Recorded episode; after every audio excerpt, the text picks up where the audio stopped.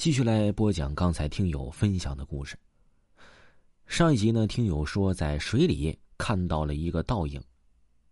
这个倒影呢，非常的真实，就感觉有人在水上行走。他当时啊，手的汗毛汗水全出来了，毛都立起来了。我感觉我全身已经像文文一样发白了。文文把手电筒一扔，像牛一样边跑边叫。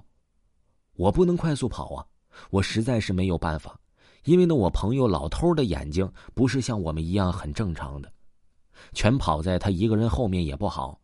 他呢就大步大步的走，我就小跑一下，加快一下，慢一下。这个时候我腿都是软的，感觉这二百米的小路像几万米一样。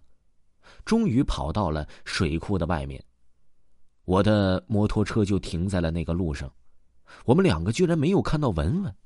这个时候我的心感觉啊，就像没有了一样，又担心又害怕，因为我根本不知道他先跑了，我怕他到底出了什么事儿啊。还是跑回家了。我们呢，骑摩托下，到了公路，我感觉我的车呢像是要翻了一样，因为手都在发抖。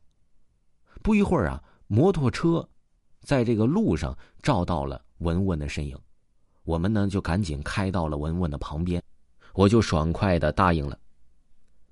转眼就来到了，我吃完下午饭，带上了已经充满电的手电筒，准备骑摩托车。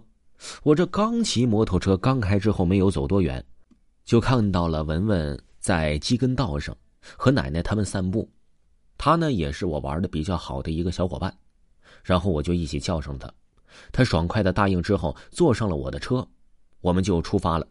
几分钟之后呢，我们来到了之前打电话叫我去抓螃蟹的朋友家里。我们欢笑的谈论了一下。我们三人呢，开着一部摩托车就准备出发去玩了。时间过得很快，我们呢来到了这朋友说的一个水库。那个时候月亮很大，照的水库里面是绿茵茵的，看着很吓人。旁边都是山，水库旁边有一条小路，我们朝着水库里面走去。因为呢里面比较浅，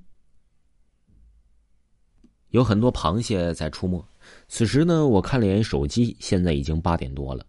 三个人手里面都有手电筒，而且呢，今晚的月亮啊是格外出奇的大。小路很远，大概走了半个多小时吧，我们来到了这里面。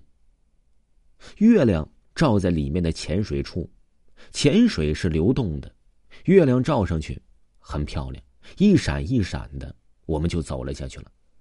这山上的水啊，很凉。不一会儿呢，我们就从石头里面翻了很多小螃蟹，装在这个桶里面，看上去恐怕得有个一两斤呢。心里非常高兴，就是因为抓螃蟹的开心程度，我们抓到了很多，让我们直接已经忘记了走回去这件事儿了。我们呢是在大山里面，直接跳到重点。我们抓了一半桶的螃蟹，就朝着这水库外面走。我们仨呀，看见这桶里的螃蟹，心里都乐开了花儿。因为我们知道回家就把能吃到肚子里，就当大概离这个水库外还有二百米左右时啊，我这手里的手电筒突然没电了。我呢是走在前面，他们两个走在了后面。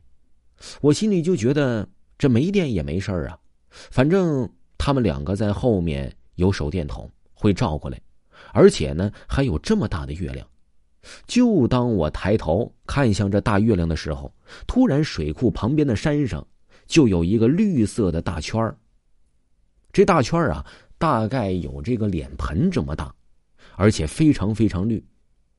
当时呢，我也觉得也没什么，就是感觉非常非常好奇。我好奇那个是什么东西。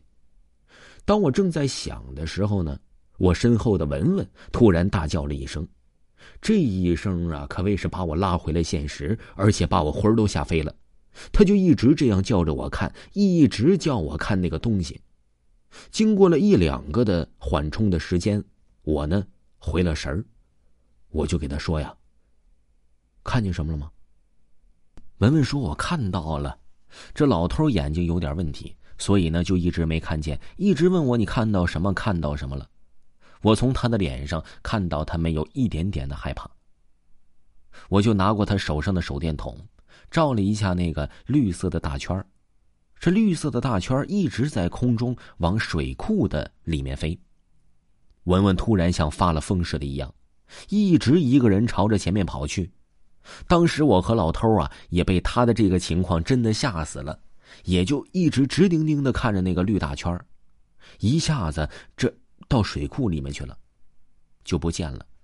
就是我们两个人呢，还在这个水库上面，还在傻愣愣的站着。看见那个圈不见了，文文是又喊又跑的，朝着我们两个人跑过来。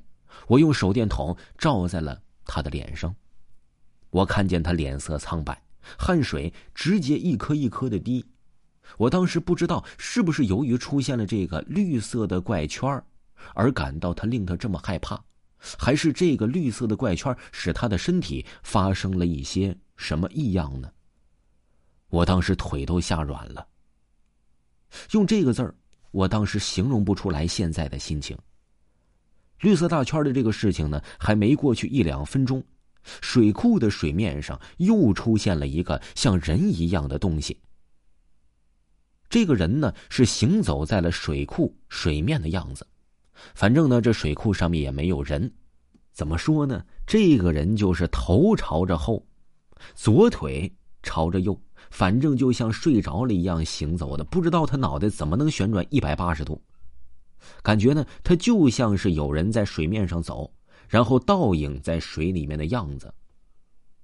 但是呢，肉眼可见，这水面上呢是压根儿又没有人，就是一个影子，就好像这个人呢在水里倒着走一样行走，而且呢，他的脸极其的恐怖和可怕，我感觉应该是跟刚才的绿圈儿。有一点点的联系。听众朋友，本集还有下集，请您继续收听。